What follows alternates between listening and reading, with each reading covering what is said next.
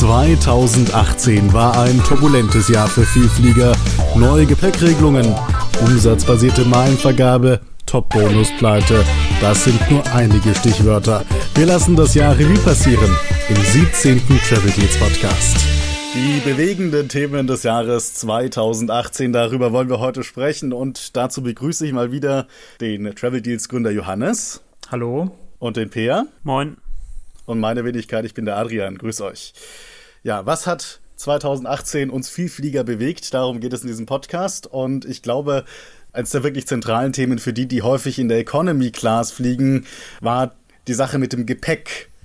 Peer, was hat sich da groß geändert in diesem Jahr?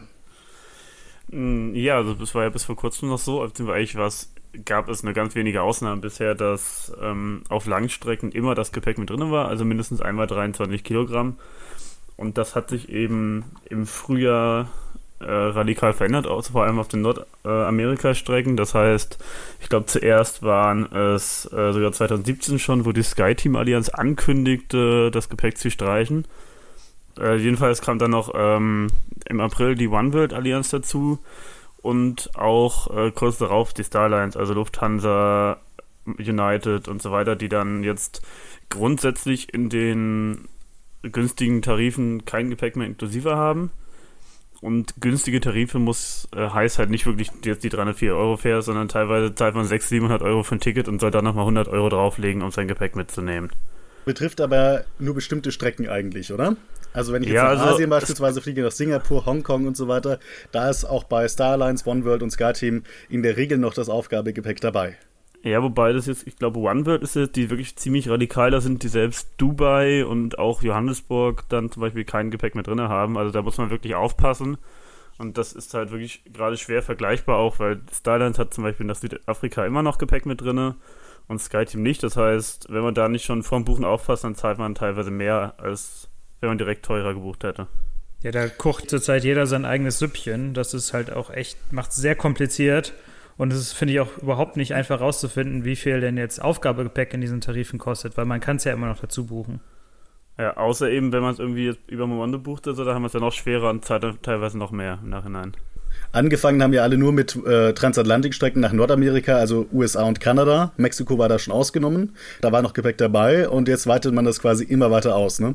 Wobei die Starlines da, glaube ich, noch am positivsten hervorzuheben ist, weil selbst letztens gab es ja Flüge nach Mexiko für unter 300 Euro und selbst da ist noch Gepäck dabei. Da ist ja auch die Frage, wie lange das noch hält, natürlich. Und scheinbar geht es halt zurzeit wirklich nur in die eine Richtung. Das heißt, dass dieses kostenlose Aufgabegepäck abgeschafft wird, weil irgendein Rückzieher hat ja auch keine Airline gemacht. Ja, irgendwie die einzige Airline, die dich dann noch widersetzt, scheint ja Virgin zu sein, aber ab, ab England haben die jetzt auch schon die Leittarife, also es wird sicher auch nicht mehr lange dauern, bis die dann Gut, es gibt ja noch die Fifth Freedom Routes, also von Singapore Airlines zum Beispiel, von Frankfurt nach New York, da ist ja auch immer noch Gepäck inklusive. Ja, gut, die eine Strecke, ja. Johannes, woher kommt denn das, dass jetzt alle Airlines auf diesen Zug aufspringen und Tarife ohne Aufgabegepäck anbieten? Ja, vor allem in die Richtung USA haben sich ja in letzter Zeit viele Günstigflieger oder Billigflieger äh, bereit gemacht, die halt standardmäßig zum Beispiel Eurowings gar kein äh, Aufgabegepäck inklusive haben oder sogar wie Wow Air komplett das Handgepäck sogar verbieten oder dafür auch eine Gebühr verlangen. Und davon haben sich dann die großen Airlines unter Druck setzen lassen, sozusagen. Scheinbar. Also es ist nicht anders zu erklären eigentlich. Anfangs war es ja noch so, dass die günstigen Flüge dann, die hatten dann ja auch schon 200, 300 Euro Tarife, dass die dann eben noch Gepäck drin hatten. Nur haben sie ja irgendwann gemerkt, das kann so nicht weitergehen, dass wir jetzt für 200 Euro inklusive Gepäck ständig nach New York fliegen und haben sich dann eben alle für die Leittarife stark gemacht. Lufthansa hat das ja zum Beispiel auch vom skandinavischen Markt aus schon etwas länger getestet. Ich glaube, da gab es die ersten Angebote schon im Herbst 2017. Ähm, und das war so der Tas Testballon und wurde dann halt jetzt ausgeweitet, wirklich auf komplett Europa. Das Schöne ist aber, dass viele Travel Deals Leser einschließlich uns ähm, Vielfliegerstatus haben. Ne? Und mit Vielfliegerstatus haben wir Glück, da ist meistens trotz dieser Regelung noch Gepäck dabei. Was bedeutet das? Genau, also grundsätzlich ist es eigentlich so, dass in den meisten Kombinationen man dann ein Gepäckstück mindestens noch kostenlos mitnehmen kann.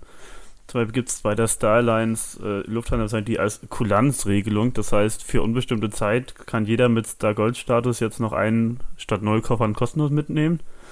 Frequent Traveler ausgeschlossen, das ist ja kein Star Gold Status. Und auch bei äh, SkyTeam sieht es, glaube ich, ähnlich aus. Das heißt, 0 plus 1 ergibt hier dann wirklich noch 1 immerhin. Und, und OneWorld ähm, hat diese berühmte, extrem komplizierte Tabelle, ne? Ja, die gibt mit auch mehreren Versionen irgendwie. Das heißt, es kommt darauf an, welcher Marketing-Carrier, glaube ich, ist und dann noch von welchem Programm man den Vielfliegerstatus hat. Das heißt, es ist irgendwie, sieht aus wie eine riesengroße Matrix und selbst wenn man sich da irgendwie dran hält, das heißt mit American fliegt, ich glaube, die sind recht großzügig, selbst dann muss man teilweise das Gepäck zahlen und dann sich im Nachhinein beschweren und bekommt das Geld zurück. Also bisher ja. macht es Starland und Skyteam noch am besten, muss man sagen. Aber allgemein finde ich, dass äh, führt, also auch innerhalb der Allianzen überhaupt gar keine Absprachen gibt oder scheinbar äh, jeder sein eigenes Süppchen kocht, was ich schon extrem nervig finde als Vielflieger. Und vor allem ist es ja auch so, dass Lufthansa bezeichnet das ja als Kulanzregelung und man weiß jetzt bei Starlines nie wirklich, wie lange gelten die Regelungen noch und wenn ich jetzt ein Ticket für September 2019 buche, ob man dann das Gepäck wirklich noch mit drin hat. Ja, wenn man ja sich den Europatarif anguckt, wo man nicht mal als äh, Horn-Cycle-Member ein Aufgabegepäck inklusive hat, wird das auf jeden Fall irgendwann kommen, denke ich. Davon ist auszugehen, also wird man es ja auch nicht groß als Kulanzregelung da irgendwie hinstellen. Immerhin muss man sagen, es gibt ja positive Ausnahmen. Ich als United-Fan könnte zum Beispiel immer noch dreimal 32 Kilo mitnehmen, auch im Leittarif. Nur dafür gibt es jetzt halt seit neuestem andere Einschränkungen, wie Sitzplatzauswahl fällt weg. Ja, auf jeden Fall tut sich in diesem, bei diesem Thema noch sehr viel und ich glaube, wir werden auch in 2019 noch den einen oder anderen Newsartikel dazu schreiben müssen. Ähm, ja, leider. Leider, Klar, genau. genau. Es geht ja immer nur in eine Richtung mittlerweile. Ja. Genau, in eine Richtung geht es auch immer eigentlich nur bei Rainier und Wizz Air. Und zwar, dass da nicht das Aufgabegepäck gestrichen worden ist, sondern das große Handgepäckstück. Bisher war es ja so, dass man zwei Handgepäckstücke mitnehmen durfte. Also beispielsweise ein Trolley, ein Kabinentrolley und eben einen kleinen Rucksack oder eine Handtasche oder sowas. Und dieser Kabinentrolley, das große Handgepäckstück, das fällt jetzt weg. Man darf jetzt nur noch was Kleines mitnehmen. Wenn man trotzdem mit einem großen Handgepäck reisen möchte, haben sich beide was einfallen lassen, beide Airlines. Da soll man nämlich zahlen. Es gibt nämlich die Priority Boarding Option, die funktioniert bei beiden Airlines gleich, kostet bei Ryanair 8 Euro und bei Wizz Air, glaube ich, 5 äh, Euro. Das geht ab 5 Euro los, kommt auf die Strecke drauf an. Und dann darf man zuerst einsteigen und weiterhin zwei mitnehmen. Und wenn man sich nicht an diese Regelung hält, also wenn man trotzdem zwei Gepäckstücke dann am Flughafen nimmt und kein Priority Boarding gebucht hat, dann wird es eben teuer. Da muss man das aufgeben. Kostenpflichtig. Sind nicht 6 Euro bei Ryanair? Wenn man es direkt bei Buchung dazu bucht? Ich glaube, 8 Euro war das 10 Kilo Aufgabegepäck. Auf jeden Fall aber, kostet es. Aber ist das nicht trotzdem dynamisch, dieser Preis auch, wie alles bei Ryanair? Ich, ich, ich lese bisher immer nur von 6 Euro, aber es ist halt auch nur, wenn man es, glaube ich, direkt zum Ticket dazu bucht und nicht im Nachhinein irgendwie. Offiziell hat ja Rainier das begründet damit, dass halt einfach äh, auch die neue Gepäckregelung scheinbar nicht richtig funktioniert hat und einfach das Verstauen des Handgepäcks wirklich äh, zu Verspätungen führt. Ähm, Wobei das glaube ich sogar, dass das tatsächlich so ist. Ja, aber es ist natürlich auch eine nette neue Einnahmequelle. Ne? Also man kann ja jetzt die Ticketspreise theoretisch noch ein bisschen runterschrauben und weil die Passagiere müssen ja eh die äh, noch ein wirklich ein Handgepäckstück dazu buchen und so extra zahlen. Also jetzt ohne wirklich Zusatzleistungen äh, mehr als ähm, eine Nacht oder zwei Nächte zu fliegen, ist ja, glaube ich, kaum mehr möglich. Ja, und ich finde es auch sehr interessant, weil es ja gerade mal fünf Jahre her ist. Oktober 2013 hatten die es erlaubt. Ja. Und dann im September musste man es ja aufgeben und jetzt sind sie wieder komplett zurückgerudert. Also. Ja, vor Jahren war ja mal das offizielle Ziel, dass äh, jeder Passagier nur noch mit Handgepäck fliegen soll und gar kein Aufgabegepäck mehr verladen werden soll. Oder beziehungsweise haben sie, haben sie erreicht, das, bis Ziel. Zum, das haben sie erreicht, aber jetzt sind sie auch nicht mit glücklich. Die interessante Frage ist jetzt, wie können sie da noch weiter die Kunden drängeln und drangsalieren? Ja. Also viel Luft nach unten ist ja eigentlich nicht. Ich meine, man hätte auch einfach sagen können, äh, okay, du kannst gerne zum Check-in-Schalter kommen, dein großes Handgepäck hier kostenlos abgeben.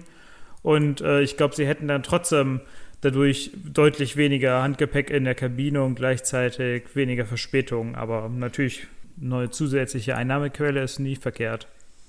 Wobei auch die Möglichkeit, dass man eben jetzt relativ günstig Aufgabegepäck aufgeben kann, das finde ich ehrlich gesagt fair. Also ein 10 Kilo Gepäckstück kostet ja, glaube ich, so um die 10 Euro oder 8 Euro, hast du gerade gesagt, fair.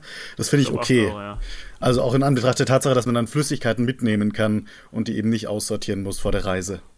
Finde ich auch in der Hinsicht interessant, wenn man einen Zubringer zur Langstrecke irgendwie hat, dass man da einen leeren Koffer hinschleppt mit den 8 Kilo und den dann irgendwie auf dem Rückweg hat man halt einen schweren. Ja, ich glaube, von der Größe her ist der 10 Kilo Koffer ja nicht beschränkt da irgendwie. Das ist korrekt, aber er darf halt 10 Kilo nicht überschreiten und das ist bei vielen das wahrscheinlich ein bisschen schwierig. Ich kenne da so ein paar hier in der Runde gerade. Das Leergewicht ist ja dann schon die Hälfte oder so. Ja, wann fliegt man mal mit Rainier auf Langstrecke? Naja, wenn man jetzt zum Beispiel ab Mailand fliegt, auf dem Hinweg hat man halt ein leichtes Gepäck oder so. Da kann man das günstig zur Langstrecke eben hinkriegen irgendwie. Ich muss jedenfalls sagen, ich bin da nicht so negativ eingestellt äh, wie ihr. Also ich kann die Regelung von Ryanair durchaus nachvollziehen und ich finde die Preise durchaus fair für das, was sie da anbieten. Also quasi Priority Boarding ist ja dann auch mit dabei oder eben richtiges Aufgabegepäckstück. Ich kann mir kaum vorstellen, dass Ryanair damit wirklich viel Gewinn macht, wenn sie das für 8 Euro oder 10 Euro anbieten, dass man ein Aufgabegepäckstück mitnehmen kann, weil also das Loading und so, das kostet ja haufenweise Geld. Der Check-in-Mitarbeiter finde ich eine durchaus faire Lösung und die sorgt tatsächlich dafür, dass die Kabine, dass es nicht so einen Stress beim Einsteigen gibt, dass sie nicht das Problem haben, dass die Overhead-Bins komplett voll sind und so weiter. Ich kann Ryanair da durchaus verstehen. Ja, muss man sagen, wenn man sich jetzt Wow Air anguckt, die irgendwie nach Island 30 Euro je Richtung für ein Handgepäckstück verlangen, dann sind die 6 Euro wirklich halbwegs fair.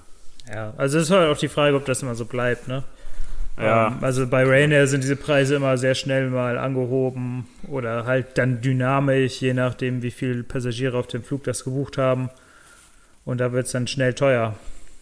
Ja, würde ich sagen, haken wir dieses Thema ab. Also Gepäck, großes Thema in 2018, sowohl Handgepäck als auch Aufgabegepäck. Da gab es massive Änderungen. Und jetzt gehen wir mal weiter zu den Vielfliegerprogrammen. Auch da hat sich massiv was geändert, was uns hier betrifft bei Travel Deals, was uns auch durchaus Probleme bereitet, Johannes, wenn wir Deals veröffentlichen. Also Ende 2017 hat, glaube ich, schon Flying Blue angekündigt, dass die Prämienmeilen ab März 2018 nur noch umsatzabhängig vergeben werden, also abhängig vom Flugpreis und nicht mehr abhängig von der Entfernung. Und das hat sich dann auch vor allem Lufthansa nicht nehmen lassen und das eigentlich ziemlich zeitgleich mit noch kürzerer Vorlaufzeit eingeführt.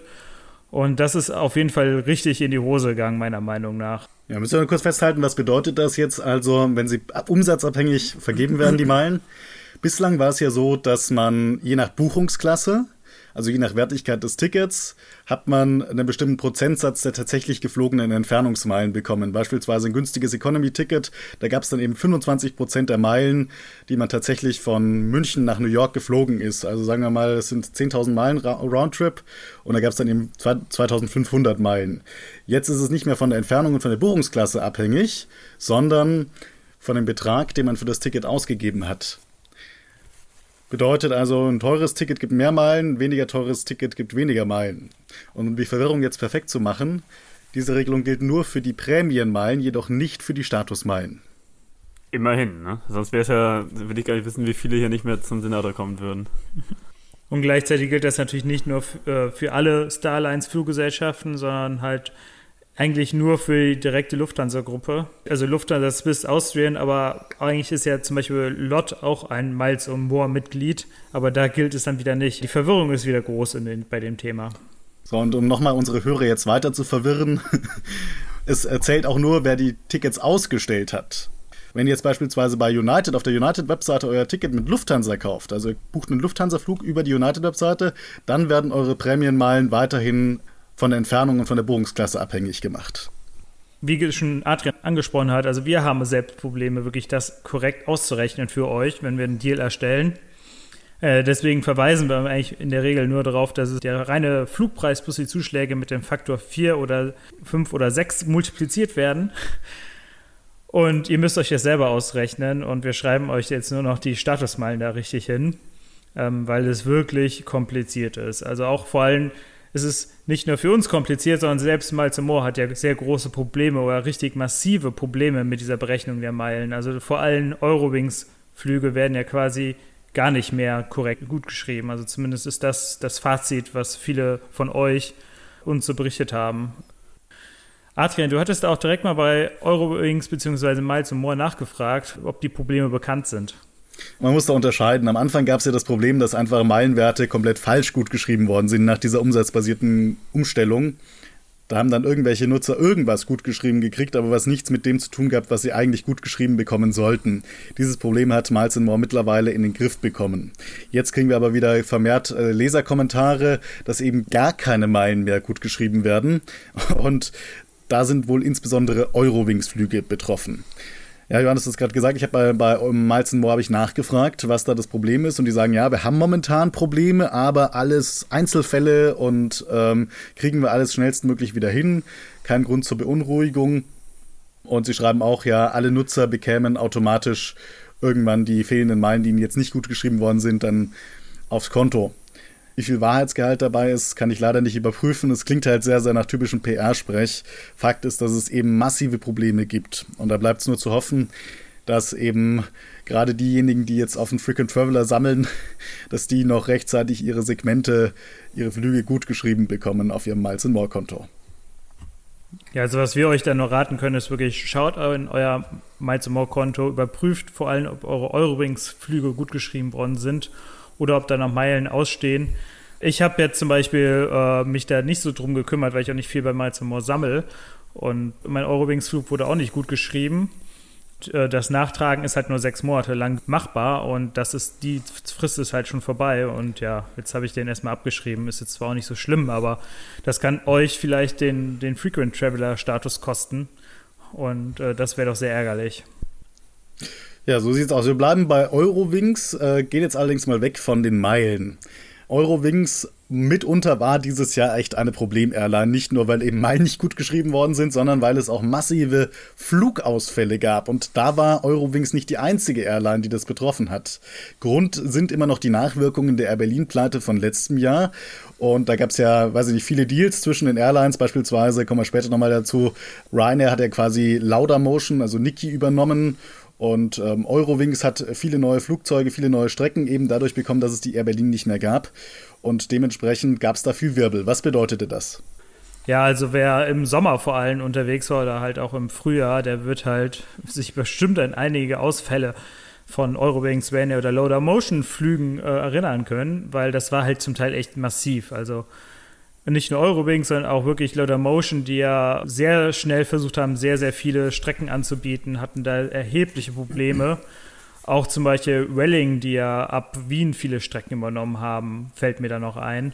Und äh, ja, man konnte sich halt wirklich im Sommer oder halt im Frühjahr überhaupt nicht auf die Flüge verlassen, was halt jetzt vor allem bei Eurowings, wo man ja eigentlich denkt, die haben eigentlich genug Erfahrung damit, ja, sehr störend ist. Also vor allem, weil halt auch, wenn man so als Lufthansa, ehemaliger Lufthansa-Vielflieger ja kaum eine andere Chance hat, als Eurowings zu fliegen ab vielen Flughäfen. Ja, Eurowings war wahrscheinlich einfach nicht darauf vorbereitet, aber sie mussten einfach diese Chance wahrnehmen, quasi in diese Lücken, die Air Berlin hinterlassen hat, reinzuschlüpfen und dann ist eben das dabei rausgekommen. Das war halt eine Chance, ne? Die, die, die musstest halt diese Slots nutzen, damit sie nicht verfallen. Und äh, ja, das hat halt Eurowings und Ryanair und Motion halt versucht, aber es war halt äh, wirklich zum Teil pures Chaos. Und das kommt ja eigentlich noch dazu. Das war jetzt nur, es betrifft ja quasi nur die Kurzstrecke. Auf Langstrecke hat der Eurowings eigentlich schon länger massive Probleme, da wirklich die Flüge zeitnah wirklich pünktlich durchzuführen, haben ständig Probleme, dass irgendwo halt ein, ein Flugzeug liegen bleibt. Ja, das ist halt immer noch, finde ich, sehr frustrierend. Also ich hatte, was mir jetzt noch gerade einfällt, war halt der Eurowings-Flug, glaube ich, nach Seattle, die irgendwie so viel Verspätung hatten in Köln die dann losgeflogen sind und dann über Island gemerkt haben, ups, äh, wenn wir da in Seattle ankommen, sitzt da gar kein Grenzbeamter mehr am Zoll oder die können die Passagiere gar nicht annehmen und sind dann wieder zurückgeflogen. Also das kann man sich eigentlich nicht vorstellen, was da abging. Ja, ist ja auch kompliziert mit der Zeitverschiebung, da kann man schon mal durcheinander kommen, wenn man Flüge plant. Ja. Also ich denke mal, sowas muss eigentlich so eine Ops auf jeden Fall auf dem Plan haben, aber naja, Schauen wir mal. Also ich hatte jetzt, wie gesagt, ich bin ähm, in den letzten paar Wochen sehr oft mit Eurowings geflogen und hatte, war wirklich alles komplett bis auf die Minute pünktlich. Äh, ich bin da jetzt wieder zuversichtlich, ja, dass es sich wieder äh, gibt und dass dann hoffentlich auch dann bald noch die Meilen korrekt gut geschrieben werden. Gut, eine einzige Airline, die es wirklich gut hinbekommen hat, äh, war ja irgendwie EasyJet, ne? Ja, die haben ja auch sehr viele Strecken ab Berlin-Tegel zum Beispiel übernommen von Air Berlin. Äh, die mussten zum Beispiel auch sehr viele Flugzeuge leasen, also auch komplett mit fremden Besatzungen. Äh, aber soweit ich weiß, ist es da relativ ruhig geblieben. Also die hatten nicht so viel Probleme oder die hatten das deutlich besser im Griff. Ein Auslöser für diese ganzen Verspätungen war ja eigentlich die Air Berlin-Pleite und die übernommenen Strecken. Aber ein weiterer Teil von Air Berlin ist ja eigentlich dieses Jahr erst insolvent gegangen oder endgültig eingestellt worden. Das war Top-Bonus.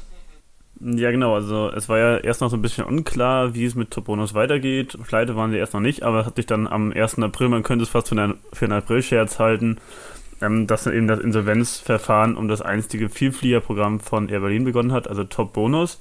Ja, und es war erst ein bisschen unklar, wie es weitergeht. Es hieß damals noch, ja, es würde einen neuen Investor geben, der dann Top Bonus übernimmt. Und es war wohl auch der Kaufvertrag schon unterschrieben, aber dann wurde das Ganze doch noch abgesagt und äh, später wurde Top Bonus vollständig abgewickelt. Ja, vollständig abgeschlossen ist das Insolvenzverfahren von Top Bonus ja nicht. Also alle irgendwelche Versuche noch Top Bonus die Marke zu verkaufen und so sind, soweit ich weiß, bisher gescheitert. Man konnte ja seine Forderungen anmelden. Ähm, da gab es ja auch eine sehr große Diskussion, ob das, was äh, der Insolvenzverwalter da pro Meile angesetzt hat, wirklich realistisch ist. Aber aktuell sieht es halt wirklich so aus, als würde man da wahrscheinlich, bekommt man da, wenn überhaupt, sehr, sehr wenig wieder. Also der einzige Lichtblick ist ja ein bisschen das Verfahren gegen Etihad jetzt, falls es erfolgreich wäre, aber ich würde sagen, die Chancen sind relativ gering, dass man da irgendwas noch rausholt, sowohl von halt Evelyn als auch ja. von Toponus, ne? Ist halt die Frage, ob das überhaupt irgendwas mit Top-Bonus zu tun hat. Also ich glaube nicht, soweit ich weiß. Ja, also, also die, das Fazit, was man daraus eigentlich ziehen muss, ist, wenn man eine erhebliche Anzahl an Meilen für einen Premiumflug zusammen hat, sollte man sie so schnell wie möglich immer genau. einlösen, weil es wird eigentlich in der Regel immer nur schlechter. Das predigen wir eigentlich immer. Ich muss zugeben, ich habe selbst hier auch ja, 200.000, äh, 300.000 Meilen gebunkert und ich bin da genauso schlimm. Ho hoffe es halt auf eine Möglichkeit, die mal zu brauchen. Ja. Aber, aber es ist ja eigentlich noch nie der Fall gewesen, dass die wirklich Mehrwert geworden sind. Ich bin ja erstaunt, dass die meisten Meilenschnäppchen noch nicht teurer geworden sind, aber da die Steuerngebühren ja eh schon fast alles ausmachen. Wobei ja. es, gab, es gab auch schon Fälle, wo, wo eben Meilen irgendwie Mehrwert geworden sind, beispielsweise Statusmeilen von Miles Moore. Ne? Also der Senator ist einfacher geworden. Der, früher waren das, glaube ich, irgendwie 125.000 und dann nur noch 100.000. Aber gut, gleichzeitig wurden auch die Buchungsklassen entwertet. ja, eben vor allem, wenn man nur ein Viertel der Meilen kriegt, irgendwie dann der Distanz. Ja. ja, definitiv auch schlechter geworden ist es beim, zum Beispiel beim Vielfliegerprogramm von Qatar Airways dieses Jahr. Da wurde einfach mal über Nacht massiv der Wert dieser Q-Miles entwertet. Da hat wirklich von einem auf den anderen Tag einfach mal äh, ein Flug statt, also 60 Prozent mehr Meilen gekostet als einen Tag vorher. Sehr schade für das Programm, weil es doch eigentlich mal so unter den One World Programmen auch ein kleiner Hoffnungsschimmer war oder es auch sehr großzügige Aktionen gab, wo es dann mal irgendwie die vier- oder fünffachen Meilen gut geschrieben gab, aber scheinbar hat ja, Qatar Airways ja relativ auch ein bisschen finanzielle Probleme oder Probleme halt irgendwie einen Gewinn zu erwirtschaften. Und äh, da war das eine einfache Stellschraube, einfach mal die Meilen deutlich zu entwerten und so äh, eigentlich für mich das Vierfliegerprogramm komplett ja, unattraktiv also, zu machen. Un also absolut unattraktiv. Äh, also es ist eigentlich ein No-Go mittlerweile für ja. mich. Und ziemlich bitter ist ja, glaube ich, jetzt auch bei SAS Euro Bonus, wo es dann teilweise für die günstigen Langstrecken nur noch 500 Meilen gibt, oder waren es 50 irgendwie. Und da hat man zeitgleich jetzt auch noch die Einlösetabelle entwertet. Also auch ziemlich vom Regen in die Traufe da jetzt. Auch schade auf jeden Fall. Also zwei gute, eigentlich, die ich eigentlich mal als ganz gute Programme gesehen habe. Das ist ohne Ankündigung Erfolg, finde ich immer den Mitgliedern gegenüber nicht fair.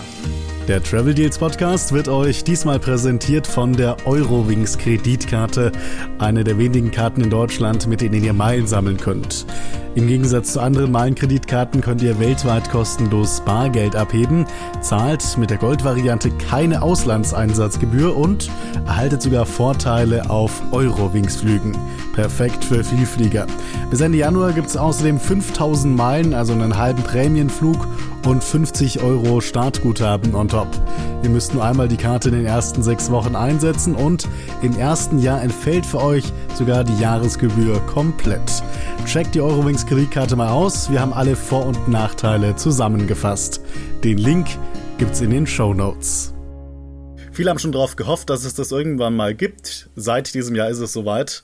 Die Eurowings hat auch was Gutes gemacht in diesem Jahr, nämlich eine äh, richtige Business Class vorgestellt. Auf der ITB war es soweit. Eine richtig vollwertige Business Class, wie man sie eben von anderen Airlines kennt. Wie muss man sich die denn vorstellen, Peer? Ja, also im Prinzip ist es eigentlich wie die Lufthansa Business Class, nur dass eben Eurowings dran steht und man auch günstige One-Way-Tarife buchen kann. Also die Sitze sind genau die gleichen wie bei Lufthansa in der 222-Konfiguration im A330 und 340. Ähm, die Sitze sind lie flat, also lassen sich in eine flache Liegeposition bringen. Ist jetzt nicht so das Highlight der Business-Class-Produkte, viele mögen sie auch nicht, aber da es bisher nur eine Premium Economy gab, auf jeden Fall ein ordentliches Upgrade.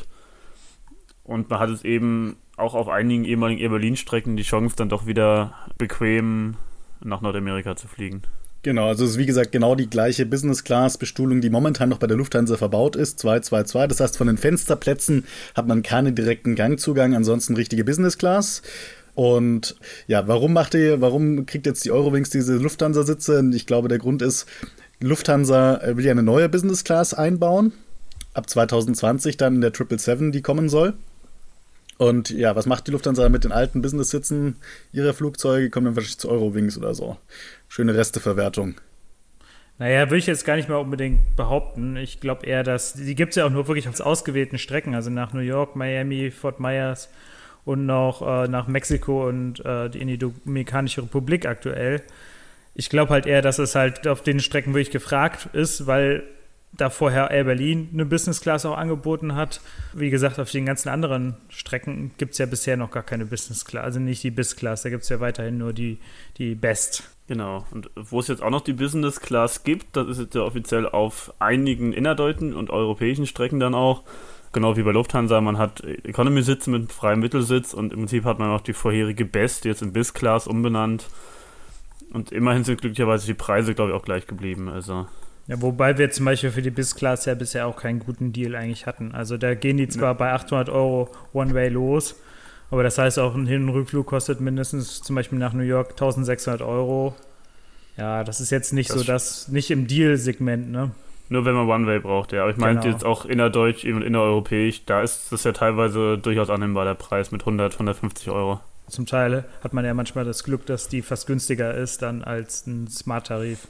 Gut, äh, bietet auch nicht viel mehr außer dem Gepäck und Loungezugang, aber ja. gerade wenn es günstiger ist, dann muss man nicht lange überlegen, was man nimmt. Wir bleiben im Billigfliegersegment. Und da hat sich auch einiges getan. Ein Billigflieger wäre beinahe pleite gegangen in diesem Jahr. Wir zeichnen diesen Podcast jetzt am 18. Dezember auf. Also falls er vielleicht doch noch pleite geht, dann ist diese Information überholt. Aber ja, erscheint gerettet. Es geht um Wow Air. Was ist vorgefallen bei Wow Air, Johannes? Ja, also Wow Air hat, wie gesagt, ja viele äh, Langstrecken, also eigentlich äh, Transatlantik-Langstrecken, beziehungsweise über ihr Hub in Island äh, Verbindungen, also viele US-Städte mit europäischen Städten verbunden. Die setzen ja auf ein sehr extremes Billigfliegerkonzept. Also da muss man wirklich dann für ein größeres Handgepäck oder halt ein normal großes Handgepäck, würde ich es eher bezeichnen, schon ordentlich in die Tasche greifen und sonst kostet auch alles extra. Das Konzept, was sie sich ausgedacht haben, halt da wirklich halt sehr günstige Langstreckenverbindungen anzubieten, das scheint nicht aufgegangen zu sein. Also ich habe mal eben noch ein paar Zahlen rausgesucht. Zwischen Januar und äh, September haben die einfach mal 45 Millionen Euro Miese gemacht. Äh, was ist schon ziemlich massiv. Und ja, aktuell sehen wir ja, dass nicht nur dieses Sterben von Billigfliegern auf der Langstrecke bei Wow Air, sondern was ja auch Primera Air hatte er auch versucht, sehr günstige Transatlantikflüge anzubieten und ist auch von einem auf den anderen Tag wieder vom Radar verschwunden. Kurz nachdem sie zum Beispiel angekündigt haben, auch ab Berlin, Tegel und Frankfurt, glaube ich, in die USA ab nächsten Sommer zu fliegen. Ich würde sagen, wow, er ist noch lange nicht über den Berg. Die US-Investmentfirma Indigo Partners ist jetzt eingesprungen, nachdem äh, Iceland Air, also die zweite große äh, isländische Fluggesellschaft, Huawei nicht übernehmen wollte. Der Grund, warum die Übernahme von Huawei durch Iceland Air nicht geklappt hat, war, die Anteilseigner wollten den Deal scheinbar nicht absegnen. Huawei stand dann wohl kurz vom Insolvenzantrag und dann ist noch Indigo Partners eingesprungen. Das ist eine, ja, eine US-Investmentfirma, die zum Beispiel auch bei Frontier Airways involviert ist und auch, glaube ich, bis Air gehört oder zumindest zum Teil. Genau, das passt farblich sehr gut zusammen. Genau, passt eigentlich wirklich auch sagen ziemlich gut zusammen, aber ich glaube, sie haben wahrscheinlich dafür Wow Air müssen, mussten sie sehr, sehr wenig auf den Tisch legen. Aber sie wollen jetzt äh, 75 Millionen US-Dollar nochmal in Wow Air reinpumpen. Mal schauen, ob das wirklich Wow Air rettet auf Dauer. Also sie wollen jetzt die Flotte auch sehr verkleinern. Und aber gleichzeitig werden sie auch viele Passagiere entschädigen müssen, weil sie ja halt wirklich jetzt sehr zeitnah viele Routen einstellen. Genau, vor allem, die haben jetzt ja gleich auch sämtliche Airbus A330 zurückgegeben und dann machen es bald. Das heißt, allein reichweitenmäßig müssen sie jetzt schon einiges streichen. Ja, vielleicht geht auch wirklich Huawei einfach wieder auf ihr ursprüngliches Konzept zurück, ja, europäische Städte mit Island verbinden und so halt ganz klassisch äh, halt Touristen nach Island bringen und nicht mehr sich so auf das Transatlantik-Geschäft konzentrieren. War das echt so, dass sie nur nach Island früher hatten? Ich dachte, sie hätten auch am so Anfang, Am Anfang war das so, dass sie nur nach zwischen äh, Island und Europa geflogen okay. sind. Und dann okay, sind erst. Es macht natürlich äh, einfach geografisch Sinn, halt von Island in die USA zu fliegen, weil es liegt halt wirklich genau eigentlich auf der Route dazwischen. Ja, klar. Ähm, aber ich fand halt die, die Auswahl an Städte zum Beispiel auch sehr, sehr merkwürdig. Also was die alles angeflogen sind, das, da hat ja. man irgendwie keinen richtigen Plan hintergesehen. Ja, na, ist ja eigentlich gerade cool, weil die es halt machen können mit ihrem Island-Hub, dass man da ja, mit einem Stopp selbst von Stavanger nach Kansas City oder so fliegen könnte? Äh, also, ich glaube, das, also das hätten sie sich halt ein bisschen mehr Marktrecherche vorher machen sollen. Ja, also ich glaube, da, da ist im Hintergrund einfach vieles, viele falsche Entscheidungen getroffen worden. Es hat ja auch lange Zeit ganz gut funktioniert, das Konzept von Huawei, nur wo jetzt eben auch die ganzen anderen Allianzen ihre Leittarife dafür 200 Euro verscherbeln, da bucht halt niemand mehr ein Huawei-Ticket, wo nicht mal Handgepäck drin ist zum gleichen Preis. Ja, genau. Und also es ist natürlich auch immer eigentlich ein Vorteil gewesen. Also viele Leute, die halt irgendwie One-Way-Tickets kombiniert haben. Also das ist ja auch immer so ein Problem Transatlantik, dass in eine Richtung nur zu fliegen eigentlich mal viel, viel teurer ist, als einen Hin- und Rückflug zu buchen. Das ist eigentlich eine gute Lücke, die die Billigflieger wie Bow Air, aber auch Eurowings oder so ein bisschen füllen können. Aber ja, mal gucken, äh, wie sich das 2019 entwickelt wird. Und ob es sich überhaupt noch entwickelt bei Warrior. Ja, also genau, also bei, bei die, der Deal ist, soweit ich weiß, immer noch nicht komplett in trockenen Tüchern. Ähm, damit, also als wir das hier aufnehmen zumindest. Werden wir sehen. Auf jeden Fall sollte man sich gut überlegen, ob man noch ein Ticket mit Wow Air buchen ja. möchte. Einfach weil auch wenn sie halt viele Flüge immer wieder, also viele Ziele, die sie jetzt ja in der letzten Zeit aufgenommen haben, sehr schnell wieder eingestellt haben. Das ist dann halt besonders ärgerlich. Hast du richtig verstanden? 75 Millionen Investment bei 45 Millionen Miese im letzten Jahr? Das hält ja auch genau. nicht lange dann, ne? Ja, das ist halt das Problem. Deswegen müssen sie sehr verkleinern, glaube ich, damit das noch eine realistische Chance hat. Tja, also man kann zusammenfassen, wow, er momentan in massiven Turbulenzen. Turbulent ging es aber auch bei einem anderen Billigflieger daher, nämlich bei Ryanair. Die haben ja, wie gesagt, wir haben vorhin schon mal angeschnitten, ähm, nach der Air Berlin-Pleite gab es da einige Entwicklungen. Unter anderem ist Ryanair eben bei Lauda Motion eingestiegen. Lauda Motion, kann man auch kurz zusammenfassen, ist ähm, aus der Niki hervorgegangen die Niki Lauda selber mal irgendwann gegründet hat und der hat sich quasi seine Airline zurückgeholt. Lauda Motion gestartet mit einigen Airbus-Maschinen. Ähm, eigentlich wollte, wollte diese Flugzeuge Ryanair ursprünglich haben und die haben sie sich jetzt quasi auch geholt im Endeffekt. Genau, also das ganze Übernahme-Poker um Niki war ja auch schon, äh, ja, fast, ist schon fast legendär. Also erst hatte er, glaube ich, Welling bzw. IAG, also International Airline Group, unter anderem gehört dazu Iberia und British Airways, den Zuschlag erhalten. Äh, dann ruderten die österreichischen Gerichte oder so, haben den Deal dann nicht abgesegnet und dann ging das, so wollte Rainier zuschlagen und im Endeffekt ist aber Niki Lauda zum Zug gekommen.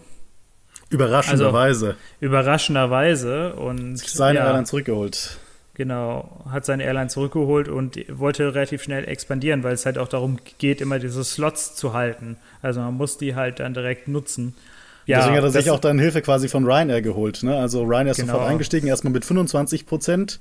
Und Ryanair hatte natürlich großes Interesse, quasi diese Airlines zu übernehmen. Es ist ihnen auch gelungen. Mittlerweile gehören ihnen mit 75 Prozent die Mehrheit der Anteile von Laudamotion. Genau. Und das ist halt, ja, hat sich entwickelt, wie es sich entwickelt hat. Also sehr viele Strecken aufgenommen, sehr viele Probleme am Anfang gehabt mit äh, den Flügen, also sehr viele Verspätungen, sehr viele Annullierungen. Ich glaube, mittlerweile läuft sich das auch, läuft das ein bisschen runter. Aber trotzdem, ähm, ja, es gibt immer die Flüge oder die, die Flugzeuge scheinen auch noch nicht so hundertprozentig gefüllt zu sein, wenn man sich die aktuellen Preise da immer wieder anschaut. Was positiv für uns ist, aber ja, dauerhaft wird das sicherlich, glaube ich, auch nicht so bleiben. Und eigentlich ist der Lauder Motion auch nur rein eher in anderem Gewand. Ich glaube, die haben jetzt auch schon ihre Basen irgendwie wie wild hergeschoben, dass jetzt Lauder dann ab Düsseldorf fliegt und die mit Ryanair getauscht oder so. Also eigentlich ist einfach rein eher. Ich glaube, die Handgepäckregelung ist noch anders, aber da weiß auch keiner, wie es so wirklich aussieht. Das Kuriose oder das Problem ist ja, dass er Lauda Motion setzt ja mittlerweile komplett auf das Buchungssystem von Ryanair. Also das sieht zum Teil genauso aus, also oder ist genauso aufgebaut. Und da gab es auch ganz lange Verwirrung, ob denn jetzt auch bei Lauda Motion die äh, Handgepäckregelung gilt, also dass man kein großes Handgepäck mehr kostenlos mitnehmen darf. Aber äh, Ich habe auf jeden Fall jetzt die letzte Information, die ich erhalten habe, ist, dass es bei Laudamotion weiterhin inklusive ist. Gleichzeitig kriegt man aber im Buchungsverlauf den Hinweis, dass dieses, dieses 10 Kilogramm Handgepäckstück ja nur für Rainer exklusiv ist. Also es ist äh, sehr verwirrend, wenn man da einen Flug bucht. Ähm, weil man darf halt, wie gesagt, weiterhin bei Laudamotion ein großes Handgepäckstück mitnehmen. Aber es gibt auch gleichzeitig diese 10 Kilo Aufgabegepäck-Option nicht bei Laudamotion das große ganze Konzept hinter äh, Laudamotion ist ja eigentlich, dass sich Ryanair so ein bisschen als Ferienflieger noch mehr etablieren möchte oder halt auch so eine Premium-Marke etablieren möchte. ja, Premium. ja, ob das aufgeht, ich glaube nicht. Ich glaube nicht. Ähm, also ich denke, wahrscheinlich wird halt, äh, nächstes Jahr mal irgendwann dann äh, Laudamotion in Ryanair umgebrandet. Aber das ist ja das Problem, ne? weil Ryanair setzt so voll auf äh, Boeing 737 und Lauda Motion sind ja alles Airbus-Flugzeuge. Und das ist ja eigentlich eines der, der, großen Geschäftsgeheimnisse, oder nicht Geschäftsgeheimnisse, aber das ist ja der Grund, warum Ryanair so gut funktioniert, weil sie eben nur einen einzigen Flugzeugtyp haben und damit eben sehr, sehr viele Kosten sparen. Weiß man nicht, wie das dann weitergehen soll mit der Airbus-Flotte. Ja, aber ich glaube auch viele davon sind nur geleast und äh, die kann man auch mal äh, relativ zügig dann wieder austauschen. Also das ist ja auch so ein bisschen das Geschäftsmodell von Ryanair. Ne? Ryanair ist ja eigentlich ein riesengroßer Flugzeughändler, weil die kaufen ja diese Boeing 737-Maschinen tatsächlich. Und sie kaufen ja in so großen Mengen ein, dass es dann wieder sehr, sehr günstig ist. Und die verkaufen sie nach zwei Jahren wieder. Deswegen hat auch Ryanair die jüngste Flugzeugflotte auf dem europäischen Markt. Weil die die nur kurz halten und sie können es dann fast schon mit Gewinn wieder verkaufen. Ne? Also die Flugzeuge sind fast komplett kostenlos für Ryanair in dem Sinne. Und das ist ja so ein bisschen wie Ryanair auch funktioniert, eben über diese Flugzeugdeals, die sie da machen. Ist halt die Frage, glaub, wie das dann mit, mit Laudamotion da weitergeht. Ich glaube, aktuell nutzt Olive das hauptsächlich als Druckmittel, um dann noch günstigere 737 reinzukriegen, mit dem, nach dem Motto, sonst hole ich halt Airbus-Flugzeuge. Ja. Auf jeden Fall immer noch ein spannendes Thema. Anderes spannendes Thema und eine never-ending Story äh, im Airline-Markt ist die Alitalia. Johannes, wir veröffentlichen ja eigentlich keine Alitalia-Deals mehr, zumindest nur noch in Ausnahmefällen. Warum ist das so? Ja, also seit geraumer Zeit ist eigentlich Alitalia insolvent, aber der ja, italienische Staat hält halt Alitalia um Gebrechen in der Luft. Anders kann man es ja nicht äh, sagen. Also ich glaube, 900 Millionen Euro Darlehen haben die mittlerweile auf dem Rücken das eigentlich auch, glaube ich, bald zurückgezahlt werden muss. Also äh, Mitte genau, es wurde jetzt immer 2019. wieder verlängert. Jetzt wird es genau. bis 30. Juni 2019 verlängert, ja. Äh, also, ja, also Alitalia ist halt, glaube ich, meiner Meinung nach ein hoffnungsloser Fall. Vor allem, weil halt gefühlt immer der italienische Staat da so ein großes Interesse dran hat, Alitalia als große internationale Airline anzupreisen. Aber die Strukturen in Alitalia, da ist ja ETH dran gescheitert, da sind auch da diverse Luft, Sanierer Lufthansa dran gescheitert. Ja, Lufthansa hatte auch großes Interesse, aber die haben es dann einfach aufgegeben. Ne? Die interessiert sich ja. nicht mehr für Alitalia. So, und jetzt hat der Staat aber eine Lösung gefunden, wie er weil vielleicht Alitalia quasi retten will oder wie sie weiterleben soll. Ähm, und zwar soll es einfach die italienische Staatsbahn übernehmen. Die soll äh, die Mehrheit der Alitalia-Anteile bekommen, damit Alitalia irgendwie weiterleben lassen. Ich glaube nicht, dass die italienische Staatsbahn da viel Know-how reinbringen kann, um Alitalia irgendwie zu retten. Das wird halt weiterhin ein großes schwarzes Loch sein, was Geld Deswegen angeht. Deswegen sucht ja die italienische Staatsbahn oder der italienische Staat auch gerade noch einen, nach einem Junior-Partner für die Alitalia und das EasyJet im Gespräch. Ja, aber ob der Junior-Pater dann irgendwas zu sagen hat, äh, ich glaube nicht. Hauptsache Alitalia ist eine große italienische Airline auf dem Weltmarkt aktiv. Ja, so ich meine, so groß sind sie auch mittlerweile gar nicht mehr. Ne? Es gibt nee. halt, in, ich glaube, Ryanair ist die größte äh, Fluggesellschaft in, in Italien, also was Passagiere angeht. Und ähm, ja, also es ist halt klar, sie sind wirklich, sie fliegen ja die ganze Zeit, aber es ist halt, finde ich, immer noch sehr riskant, ein Ticket mit Alitalia zu buchen. Vielleicht ändert sich die Meinung da irgendwann mal und wird einfach wirklich abgewickelt und dann ist das Geld auch wieder weg. Ja, also ich glaube, also ich hätte jetzt kein großes Bedenken, ein, ein äh, Ticket jetzt fürs Frühjahr 2019 zu kaufen, weil ich eben weiß, dass der Kredit erst ähm, im Juni ähm, zurückgezahlt werden muss. Und ich weiß halt auch, dass die italienische Regierung die Alitalia wahrscheinlich nicht so schnell aussterben lässt. Also ich glaube, ja. die ist da schon dahinterher. Also gut, ist natürlich ein gewisses Risiko, aber ich würde es eingehen wahrscheinlich. Ja, meine, vor allem weiß man auch nie, wie lange solche Zusagen halten. Man dachte auch, Air Berlin wäre zwischendurch sicher gewesen mit der Zusage bis 2018, aber na gut, da war halt ein Konzern hinter und hier der Staat. Also ich würde jetzt wahrscheinlich auch Alitalia buchen, aber nicht, wenn es nur 10 Euro günstiger ist auf der Langstrecke oder so. Und ich glaube, so mega überzeugend war das Alitalia-Produkt ja auch nicht, ne? Wobei ja Etihad ja sehr viel investiert hat. Und soweit ich weiß, sind da auch noch ein paar nette Sachen von übrig geblieben. Also ich glaube, die Business Class ist ganz angenehm. Und auch zum Beispiel die Lounge, die sie in Rom äh, eröffnet haben, ist eigentlich ganz nett. Also ich weiß gar nicht, ist glaube ich Alitalia, die, der erste Insolvenzantrag ist äh, noch vor der Air Berlin-Pleite äh, erfolgt. Kann das sein? Und seitdem fliegen die immer weiter. Also das ist schon, schon heftig. Da wird viel Geld versenkt. Ja, der Staat hat es ja, ne? Ja, scheinbar. Hat, hat er das überhaupt in Italien? Man weiß es nicht. Also ich glaube, das größte Problem sind auch immer die Mitarbeiter. Es gab ja einen Rettungsplan und der war schon sehr, der war schon sehr großzügig äh, und der wurde ja von den Mitarbeitern dann nicht abgenommen. Ja, bisher hat es ja geklappt als Druckmittel irgendwie, ne? Wenn der Staat dann weiter zahlt. Naja, scheinbar. Das ist scheinbar die Strategie. Dann haben wir kürzlich hier bei Travel jetzt auch erst über ein kurioses Gerichtsurteil äh, berichtet. Die Lufthansa hat von dem Passagier 2100 Euro gefordert, weil der sein letztes Flugsegment verfallen hat lassen. Ja, muss man sich so vorstellen, man geht in ein Restaurant, bestellt ein Drei-Gänge-Menü, isst aber das Dessert nicht und soll dann nochmal extra was zahlen. Funktioniert bei den Airlines tatsächlich so. Zum Beispiel bei den Tarifen ab Amsterdam oder Paris wollen die halt einfach den SkyTeam Airlines die Kunden abgrasen. Das heißt, Lufthansa bietet den Flug jetzt 500 Euro günstiger an. Dafür muss man dann halt mit einem Umstieg fliegen statt nonstop, aber ähm, so gräbt man halt den eigentlichen Heimat-Airlines eben die Kunden ab. Und im Gegenzug macht SkyTeam das gleiche von Deutschland mit irgendwelchen guten Angeboten. Dann kommt noch irgendwann OneWorld dazu. Und sieht die Airlines sehr gut daran, irgendwelche Preiskämpfe auszurufen und dann immer den anderen ein bisschen zu unterbieten. Und das sorgt eben dafür, dass wir berichten ja regelmäßig drüber, man für 200, 300 Euro in der Economy fliegen kann oder teilweise auch für 1000 Euro Transatlantik in der Business Class.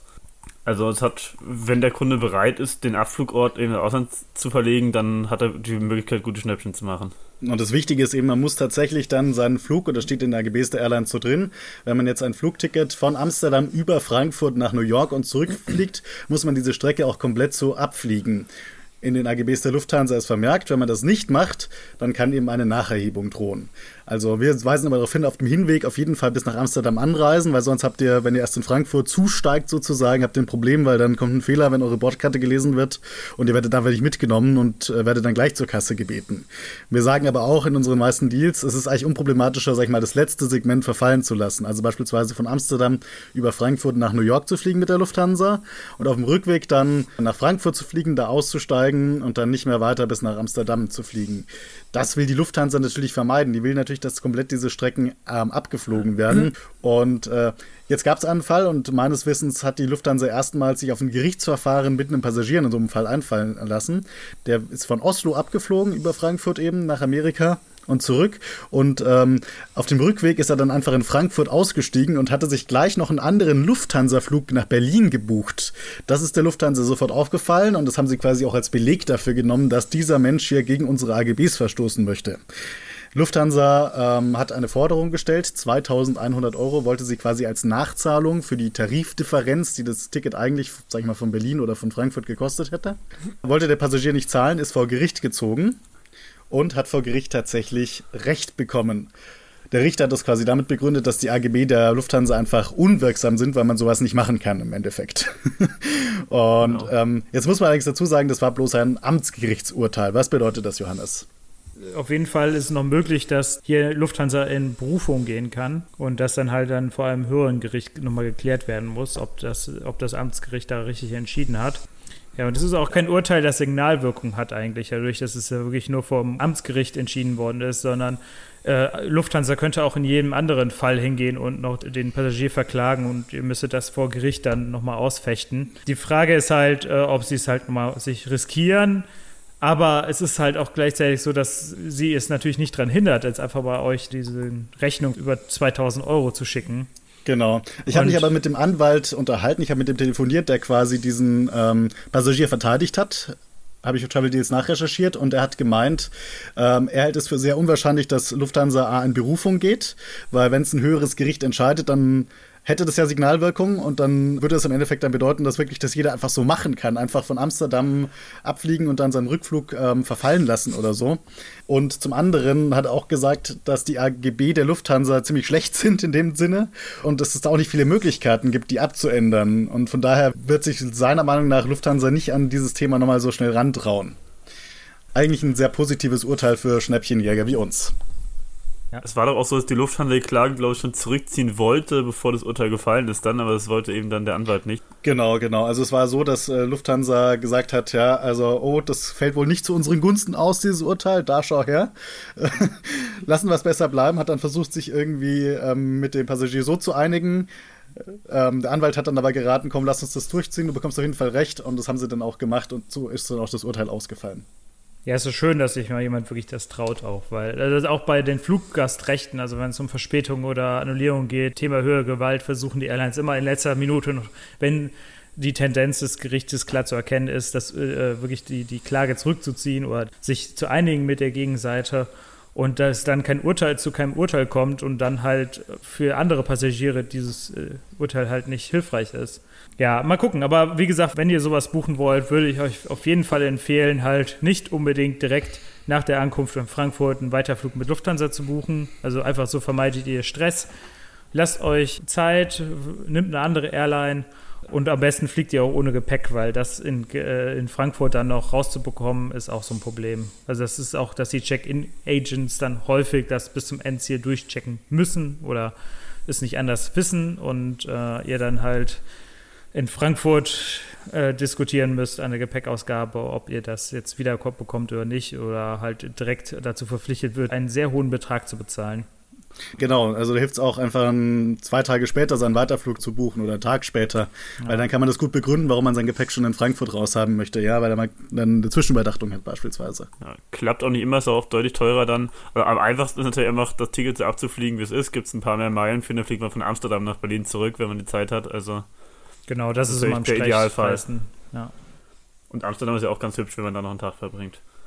Ja, und äh, zum Schluss noch eine positive Entwicklung, ein positives Ereignis, das es in diesem Jahr gibt, was das ähm, Aviation Geek Herz ein bisschen höher schlagen lässt. Der längste Flug der Welt, den gibt es wieder. Ja, genau, wo wir gerade vom Tag verbringen waren, den kann man natürlich nicht nur in der Stadt verbringen, sondern man kann auch einen ganzen Tag im Flugzeug verbringen.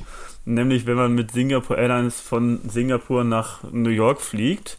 Das ist aktuell der mit Abstand längste Flug der Welt. Den gab es vor einigen Jahren schon mal im A340 und er geht bis zu 19 Stunden lang und äh, legt dabei mehr als 16.000 Kilometer zurück.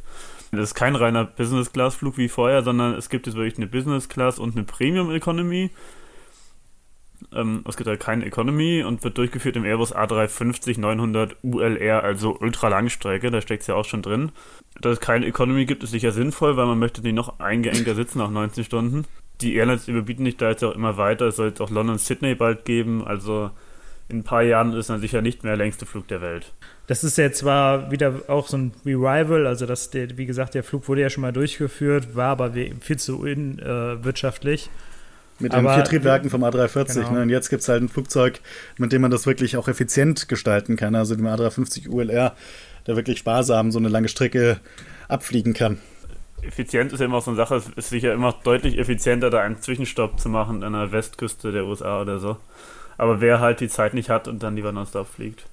Es wird halt wahrscheinlich auch nicht der längste Flug der äh, Welt lange bleiben. Also es gibt, denke ich, noch viel Potenzial zwischen Europa und Australien. Und äh, Qantas beweist ja gerade mit ihrem Flug von London nach Perth, dass man diese Route wirtschaftlich bedienen kann. Also ich glaube, die Auslastung auf der Route soll sehr hoch sein. Und ja, mit dem A350-900 ULR und auch mit einer Version der 787 gibt es jetzt eigentlich zwei Flugzeuge, die wirklich diese Langstrecken auch effizient zurücklegen können. Und 2019 wird da so die eine oder andere Route noch angekündigt werden oder sonst spätestens 2020, 2021. Äh, bleibt auf jeden Fall ein spannendes Feld, was so Ultralangstrecken angeht. Immer die Frage, ob sich das für dieses bisschen Zeitersparnis auszählt. Also so ein Zwischenstopp spart sogar deutlich mehr äh, Treibstoff im Endeffekt pro Passagier und gleichzeitig ist es halt auch ein bisschen angenehmer, wenn man halt irgendwie auf der halben Strecke mal aussteigen kann, sich die Beine vertreten kann, richtig. Aber trotzdem definitiv eine spannende Strecke. Gepäck, Vielfliegerprogramme, Airline-Pleiten. Es hat sich viel getan im Jahr 2019 und ich würde sagen, da machen wir jetzt mal einen Punkt. Ähm, ja, vielen Dank, dass ihr mit dabei wart, Johannes Peer. Ja, war auf jeden Fall sehr spannend dieses Jahr und äh, wir wünschen euch auf jeden Fall einen guten Rutsch in das neue Jahr und hoffen, dass es nächstes Jahr auch wieder sehr viele spannende Angebote gibt und News aus der Luftfahrt und Vielfliegerwelt. Danke auch von meiner Seite, guten Rutsch und bis zum nächsten Jahr. Genau, und auch von meiner Seite vielen Dank fürs Zuhören. Das war der Travel Deals Podcast, der letzte für dieses Jahr. Wir würden uns natürlich freuen, wenn ihr uns bei iTunes 5 Sterne verpasst und abonniert. Und neuerdings könnt ihr uns natürlich auch auf Spotify abonnieren. Die Links dazu haben wir in den Show Notes verlinkt. Bis dann, bis zum nächsten Jahr. Einen guten Rutsch. Tschüss. Tschüss. Tschüss.